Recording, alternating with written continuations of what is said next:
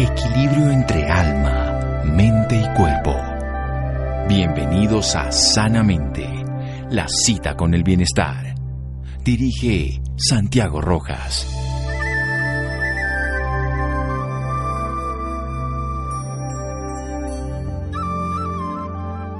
La adversidad es como un fuerte viento que nos arranca a todos menos las cosas que no pueden ser arrancadas. En ella nos vemos como realmente somos. Artun Golden.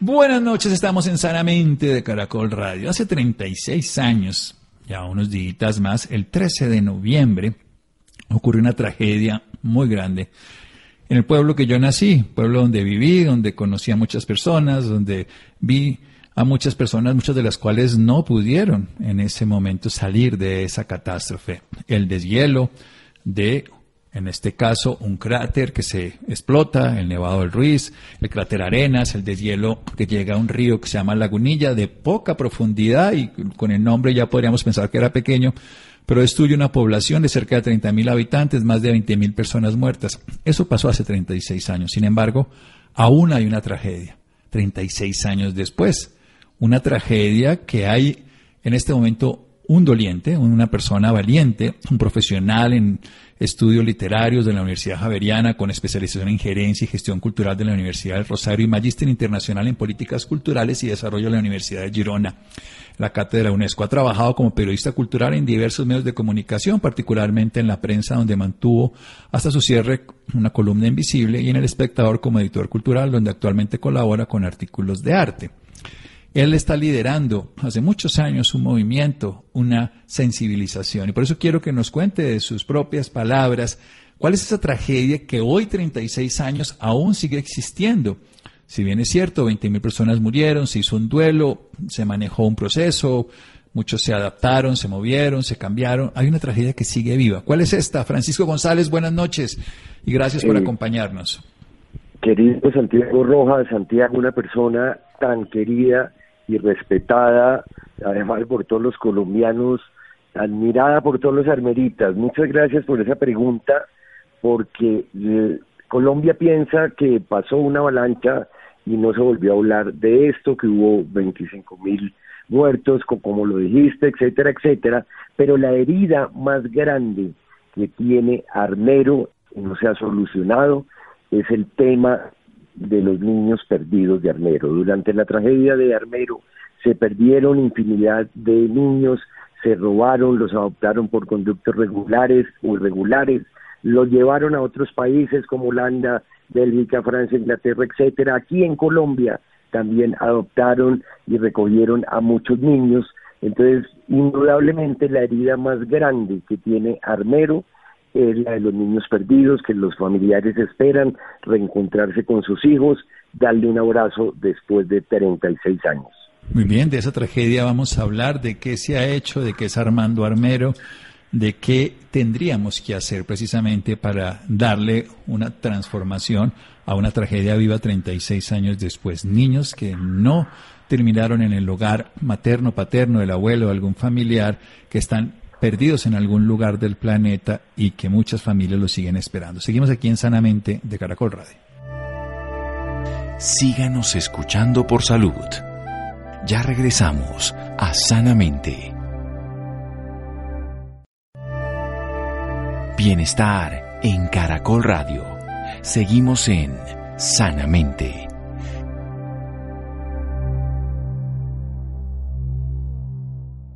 Seguimos aquí en Sanamente de Caracol Radio con Francisco González, oriundo de Armero, Tolima, a propósito de que se cumplieron 36 años de la catástrofe, pero una herida sigue abierta, la tragedia de los niños perdidos. Niños que, por alguna razón, al salir de la catástrofe, en ese momento de caos, fueron robados textualmente, fueron vendidos en muchas oportunidades, fueron expatriados, retirados del seno familiar donde muchos familiares existían, porque hay historias puntuales que se supo, que quiero que nos la pueda contar de manera directa y que aún sigue siendo un drama para muchas familias. Cuéntenos historias que ocurrieron en ese día que usted ha podido saber y nos cuenta a través de ser director, de ser investigador de este tema, Francisco González. Bueno, gracias. Eh, como tú sabes, Santiago, pues esta investigación nace dentro de otra investigación. Estábamos tratando de recuperar la memoria histórica de Armero, a través de dos herramientas principales que son el periodismo y la etnografía, con viajes a la zona, Armero, eh, Lérida, Guayabal, Mariquita, Fresno, Palan, Palo Cabildo, Villavicencio, etcétera, era tratando de recuperar todas esas historias de cómo era el Armero de antes, que como lo vivimos fue una de las ciudades más prósperas de Colombia por infinidad de, de negocios, el algodón, de profesionales en la zona, etcétera, etcétera. Eh, pero durante esta investigación se iban acercando madres, padres, que, que les ayudara a, a, encontrar a, Lucy, eh, eh, a los hijos. Muchos armeritas, eh, aunque no hemos hecho el duelo, eh, porque nunca encontramos a nuestros, a nuestros cadáveres, porque a finales de 1985 pasa lo de la toma del Palacio de Justicia, militarizan el palacio y luego nombran a un alcalde militar en Armero que sin ningún protocolo enterró a nuestros a nuestros familiares y amigos en fosas comunes eh, junto con televisores, con vacas, con perros, con neveras. Entonces como que este duelo eh, de alguna manera lo hemos hecho algunos, pero un padre o una madre jamás dejará de hacer un duelo y menos cuando, y tú que eres experto en duelo también, y, y que nos has aportado hartísimo en la fundación, y, y has escuchado también relatos de muchas madres, sabes que una madre jamás dejará de buscar a su hijo, y menos cuando lo hemos visto en unas imágenes de televisión de la época, imágenes aterradoras que tenemos en nuestro canal de YouTube, Fundación Armando Ormero, hemos recopilado ciertas imágenes donde los familiares han, eh, han identificado a estos, eh, a sus hijos, hermanos, más los testimonios del vecino, del amigo que vio pues eh, a este niño vivo en una sede del ICBF de Ibagué o de Bogotá o en una carpa en Lérida, etcétera, etcétera. Entonces, por eso es muy acertado pues decir que la herida pues más grande que tiene Armero, no solamente Armero, sino Colombia, porque es que esto es una causa que nos toca a todos, a todos, y hay que darle tranquilidad a todos estos familiares, a todos estos padres. El ICBF no puede seguir siendo tan indolente y dando la espalda y menos negar como lo hizo ante nuestro derecho de petición que no pasó nada en Armero. Bueno, usted tiene la información de primera mano de pues, muchas personas que estuvieron en la tragedia y todo. ¿Qué final feliz ha tenido algunas de esas familias? Cuéntenos la parte favorable también de la historia para que contrastemos con que no sea una anécdota por allí, sino que se han podido encontrar. ¿Qué se ha hecho en el sentido de rescatar a algunos de esos niños, de repatriarlos, de unirlos con las familias? Bueno, tenemos cuatro reencuentros eh, por ADN es importante agradecer al Instituto de Genética Yunis Turbay, ¿sí? Quien nos dona el ADN, es decir, algo que también debe ser el Estado, lo hace una empresa privada. Y esta investigación que se ha debido hacer, eh, eh alguien ha, debido haberla hecho hace 36 años, el ICB, etcétera, la hacemos nosotros, entonces por medio del ADN hemos tenido cuatro reencuentros. El primero fue con un holandés, ¿sí? pero desafortunadamente, o afortunadamente tuvimos el encuentro, pero desafortunadamente al niño le habían cambiado los papeles, tenemos la constancia CBF, donde el niño aparece como de armero, padres perdidos en armero, y resulta que el niño era de Bogotá y se había perdido era en Bogotá, gracias a los medios de comunicación que divulgaron estas esta historia, eh, apareció un papá que vivía en Suba con los hermanos y dijo, no, este niño a nosotros se nos perdió por esa época, pero acá en Bogotá, sí, este niño no es de Armero, entonces ese fue el primer reencuentro.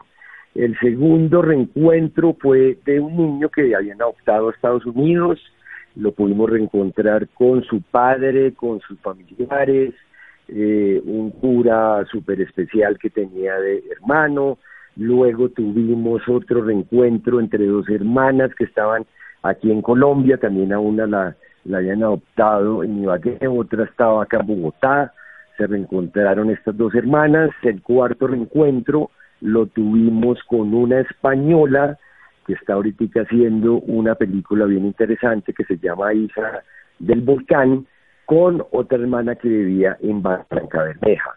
Esos son los cuatro encuentros por ADN. Hemos ayudado a lograr otros donde no se ha necesitado el ADN porque ya estaban eh, grandecitos. Eh, falta mucho, muchísimo por hacer. Esto es una investigación en la que en la que necesitamos que estén pues todos los colombianos compartiendo en redes. Que acordémonos que las redes sociales que la gente tanto critica, para nosotros es una herramienta fundamental porque hace 36 años todos los armeritas íbamos con una fotico de albergue en albergue, de hospital en hospital, preguntando por nuestros familiares. Entonces hoy Facebook, los videitos, el, canal de YouTube, Fundación Armando Armero, nos sirve para que la gente, para hacerles estos videos y para divulgarlos. Entonces ya esa penosa búsqueda de la fotico recorriendo pues todo Colombia, eh, la reemplaza estas redes y así es que se ha acercado muchísima gente para poder hacer más pruebas de ADN, que es la única prueba que no miente en cuanto a parentescos. No, es una prueba absolutamente exacta en el sentido literal del término y que la necesitamos. ¿Cuánto es la hipótesis, Francisco? Usted que conoce las cifras a través de indicios, por lo menos de conocimiento, de que se supo que ese niño sí sobrevivió, que se lo llevaron. Eh, nosotros tuvimos una historia muy cercana de alguien que trabajaba en la finca con un hijo, José, se llamaba el muchacho, y él estuvo perdido y luego apareció, pero estaba ya para irse para otro lugar. O sea, cada familia de los de Almero sabemos historias reales. Pero ¿cuál es la hipótesis de cuántos niños en este momento están perdidos y padres y madres que aún lo siguen buscando, que podríamos, con apoyo estatal, con apoyo de lo que usted nos cuenta, tener un feliz reencuentro y una transformación de todas estas familias? Bueno, en nuestra base de datos, en nuestra página web, tenemos eh, 514 niños y niños adolescentes reportadas que buscan más de 300 familias. El día 13 de noviembre que hicimos en Armero otra jornada de ADN, eh, logramos hacer 20 ADN familiares y apareció una nueva adoptada. O sea, podemos podemos hablar de 535, si no estoy mal. O sea, en la suma no hemos clasificado estas 21 nuevas historias, estamos pues, precisamente en ese proceso, pero ese es el dato 535, 53 adoptados que tenemos registrados que han llegado diferentes países, de Holanda, de Estados Unidos, de Colombia, bueno, etcétera. Hay otros adoptados que tenemos ubicados hasta en Rumania, pero no hemos podido pues eh, tener el ADN, pues no es fácil. Eh, para eso necesitamos muchos recursos, ojalá pudiéramos ir a todos estos países y coger a grupos de adoptados que adoptaron a finales del 85 y el, y el 86 con seguridad tendríamos mucho más reencuentros, las cifras son esos, es, eh, son esas y la cifra escandalosa es esa, más de 130 casos emblemáticos donde hemos podido comprobar a través de familiares, de testimonios, de videos, que estos niños salieron vivos de la tragedia. Sí, los que visitamos la página conocemos esto, pero yo quiero motivar a muchas personas que comprendan este drama de 300 familias, así eh, a forma fácil de decirlo, que aún siguen esperando un familiar de los cuales probablemente la mitad se documentó de diferente manera con la tecnología de la época, pero sobre todo con las experiencias de los que estuvieron allí, de que su hijo salió vivo y que está en este momento en algún lugar y sí podrá seguir viviendo allá, pero habrá un padre y una madre que pueda llegar a descansar. ¿Qué tenemos que hacer, Francisco? Denos recomendaciones a la población en general ¿Qué, llamado más tenemos que hacer para que esto se vuelva de utilidad específico para las familias, para esos niños, para una población y para sanar una herida que sigue abierta? Bueno, el apoyo eh, primero del Instituto de Genética de Unisturbai, que continúe tu apoyo siempre tan especial a la Fundación, de los amigos, ¿sí? Y compartir en redes todas estas historias en Facebook, eh, donde tenemos en la página Niños Perdidos de Armero, Fundación Armando Armero, el canal en YouTube.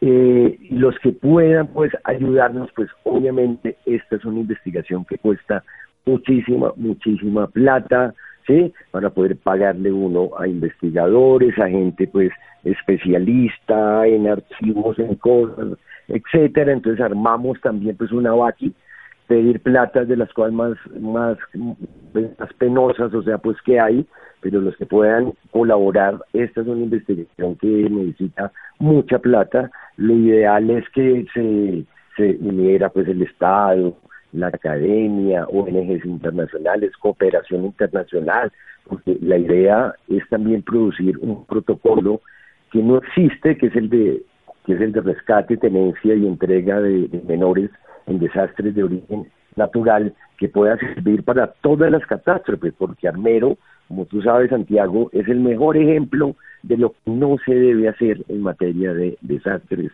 Se cometieron todas las equivocaciones, desde el momento, una tragedia que se hubiera podido evitar, que estaba anunciada por vulcanólogos, por todos, registrada en el Congreso en septiembre por Hernando Arango Monedero, el representante de la Cámara por Caldas.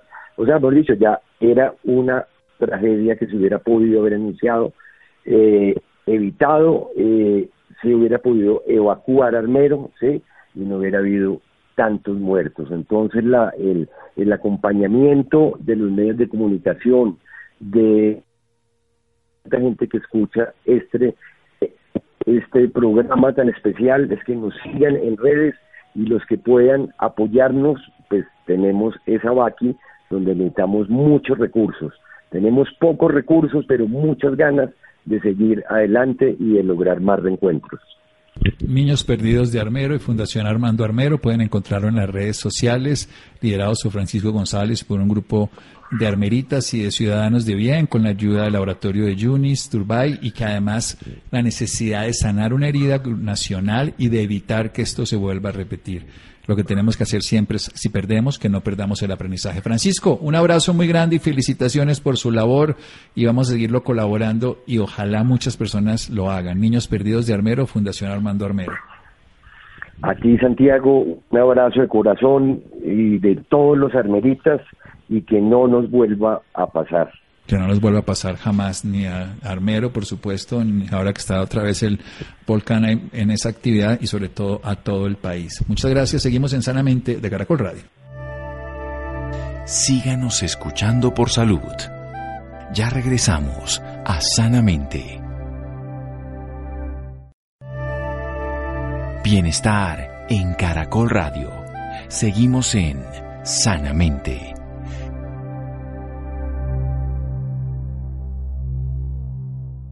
Seguimos en Sanamente de Caracol Radio. Recuerden los interesados, Niños Perdidos de Armero, Fundación Armando Armero. Cambiando de tema, vamos a hablar de los mitos y realidades del consumo de medicamentos genéricos en Colombia. Para averiguar al respecto, Nidia Cristina. Muy buenas noches, doctor Santiago, y a todas las personas que nos acompañan la noche de hoy.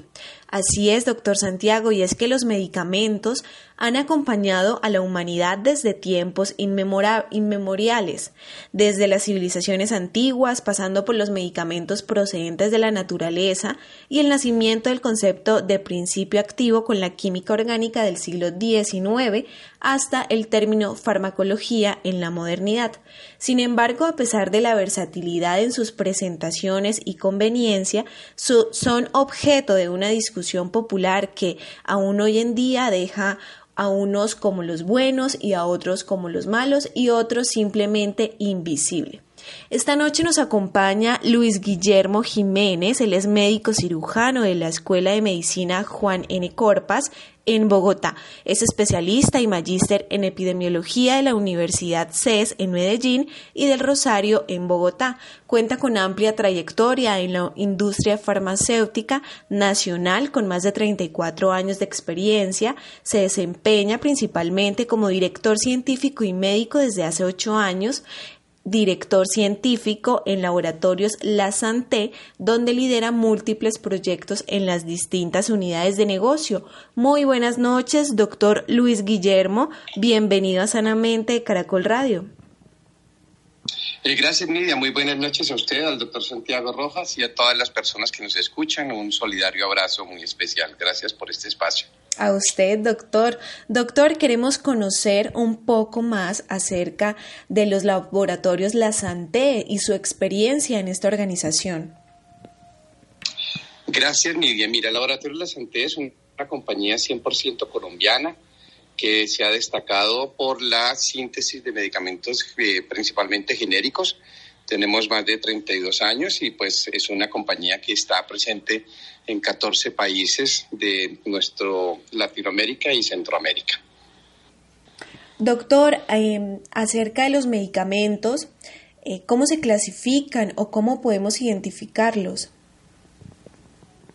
Sí, mira, los medicamentos existen eh, tres clases específicamente como los consigues en las farmacias.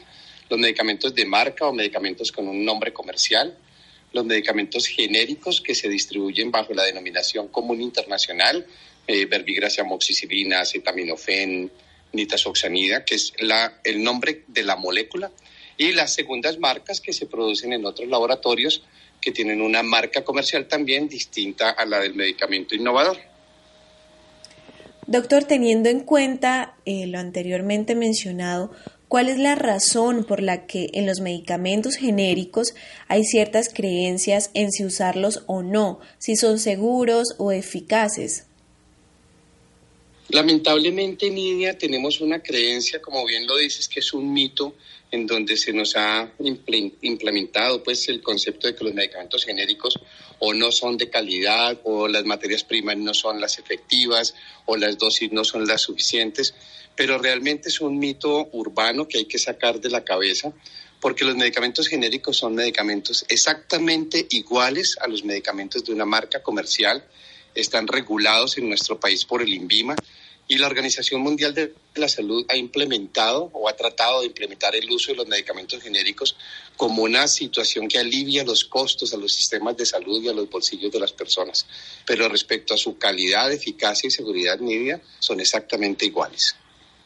¿Cuáles son esos mitos y realidades de estos medicamentos? Sí, los mitos es que las materias primas no son efectivas, que los medicamentos genéricos no se producen bajo normas de calidad. Y la realidad es que, mira, las compañías farmacéuticas que producen bien sea medicamentos genéricos o de marca están regidos por normas internacionales de fabricación, las cuales no hacen ninguna diferencia para, producir un medicamento de marca o un medicamento genérico. Y en nuestro país todas las compañías farmacéuticas son vigiladas por el INVIMA bajo la misma norma de buenas prácticas de manufactura.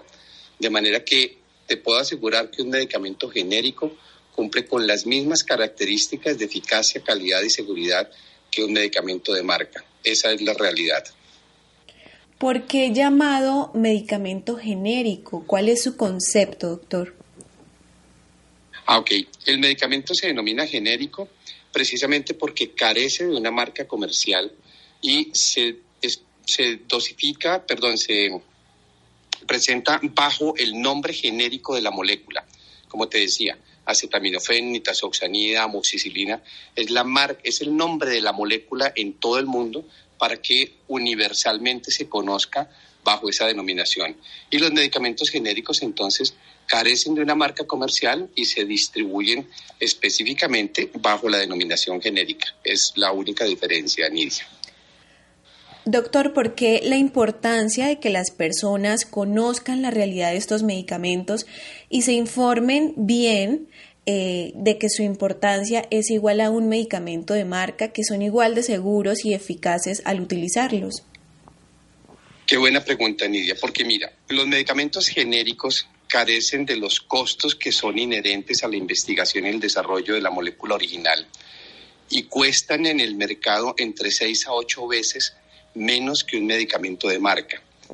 Estados Unidos, por ejemplo, siete de cada diez medicamentos se entregan bajo denominación genérica precisamente porque los sistemas de salud han adoptado la entrega de medicamentos genéricos para disminuir los costos en salud. Cuando tú tienes que comprar un medicamento genérico o tienes que comprar uno de marca, estás afectando tremendamente tu bolsillo. Pero más que eso, nuestro sistema de salud hemos acogido precisamente la denominación común internacional y si tú miras en nuestras EPS y en nuestras entidades de salud, los medicamentos se formulan en denominación genérica precisamente por esa razón. Doctor Luis, hay, cabe mencionar que pues eh, hay que tener en cuenta que muchas personas del país no podemos costear un medicamento de alto costo, como usted lo menciona, y que a 2021 los genéricos representan el 12% del total del mercado de medicamentos en Colombia y los productos de alto costo y de marca representan el 61% de un mercado de 16.9 billones de pesos.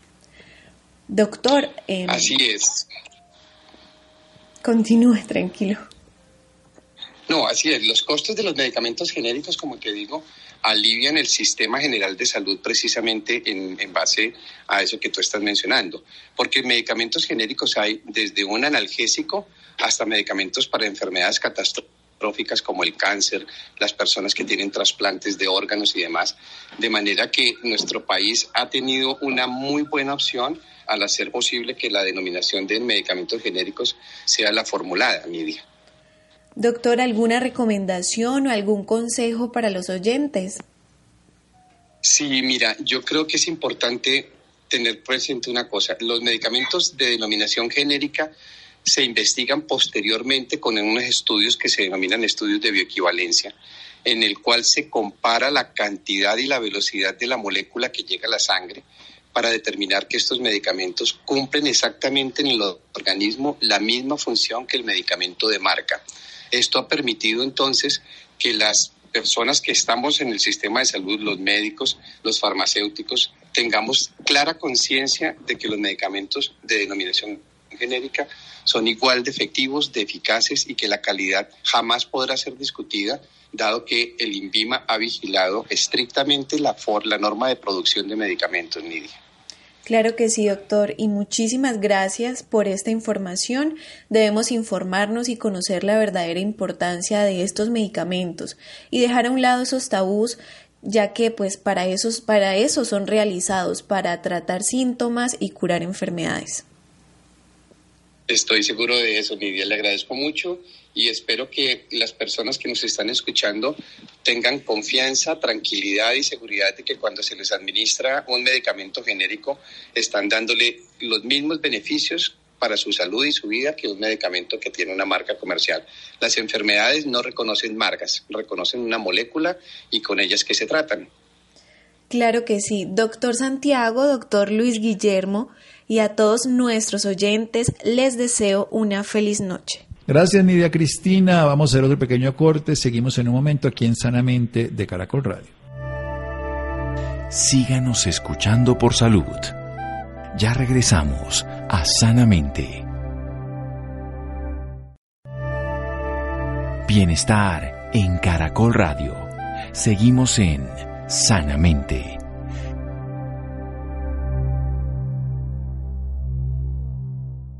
Seguimos en Sanamente de Caracol Radio recordemos, podemos ayudar, acompañar, favorecer a través de Baki, podemos aprender, comprender y entender esta, esta tragedia que pasó con los niños de Armero, los niños perdidos de Armero, lo pueden encontrar en las redes sociales o la Fundación Armando Armero, pueden seguir a Francisco González, pueden apoyar, podemos hacer que ese dolor se sane y que eso no vuelva a pasar.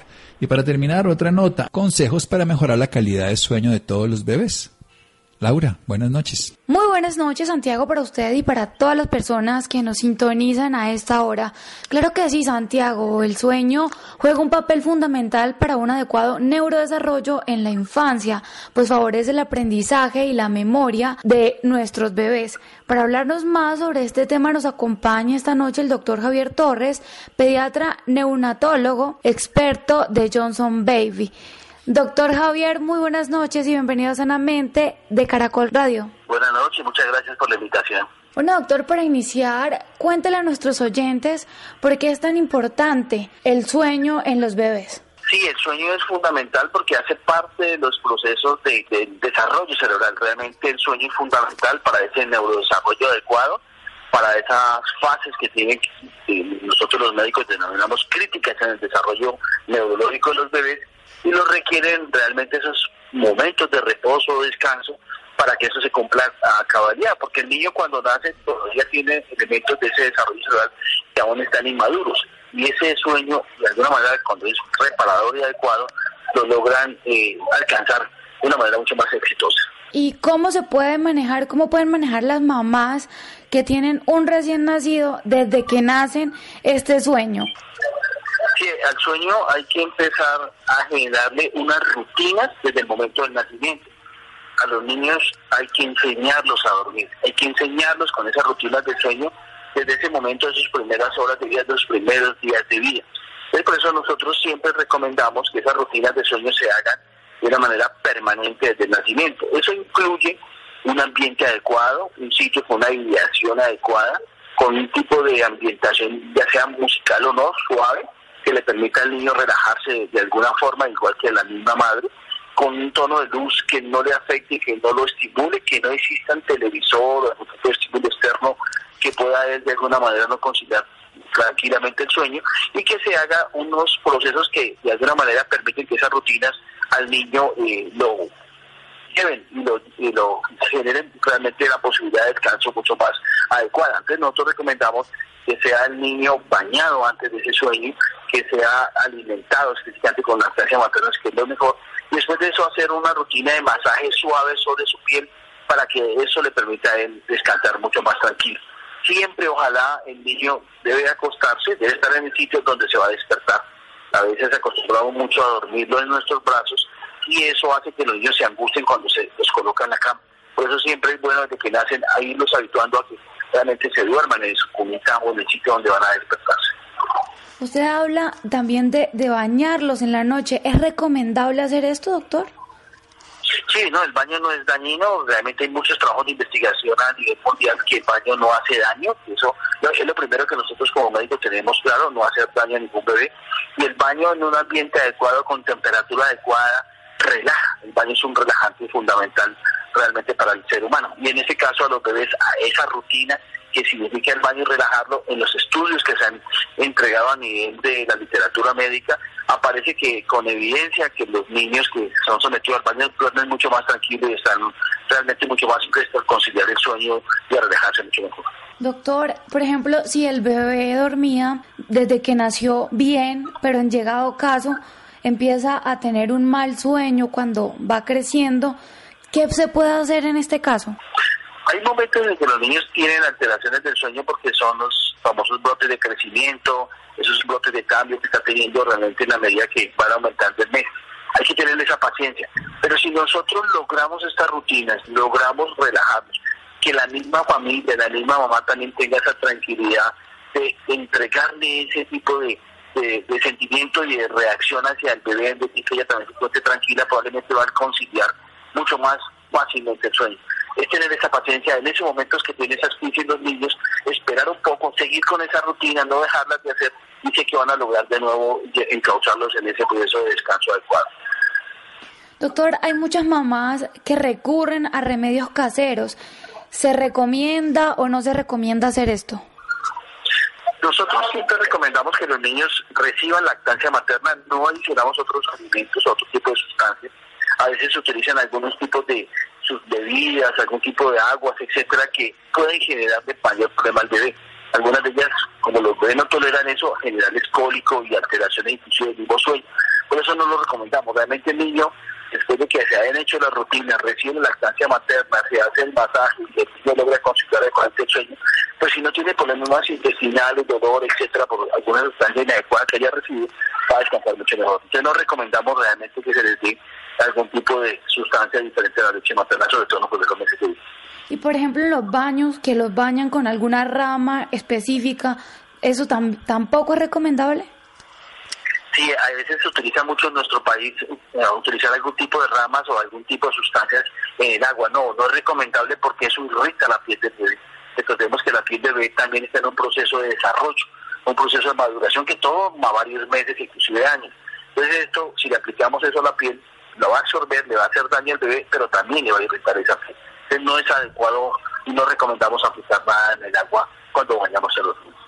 Bueno, doctor, y, ya para finalizar, ¿qué recomienda? ¿Qué Vuélvanos a dar como un consejo a todas las personas que nos están escuchando de lo que usted recomienda para, para el buen dormir, el buen sueño de los bebés.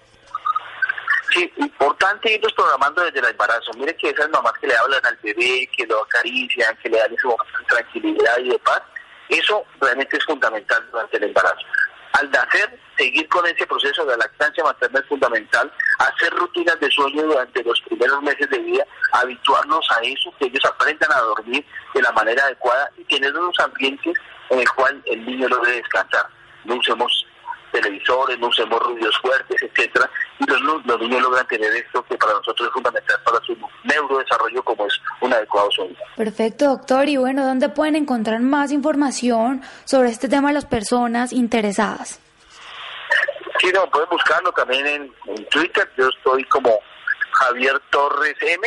Allí estoy como en mi página y con todo gusto respondemos muchas de las dudas y en la página de Johnson Baby. Tenemos también muchos videos y, conferencias con relación al tema.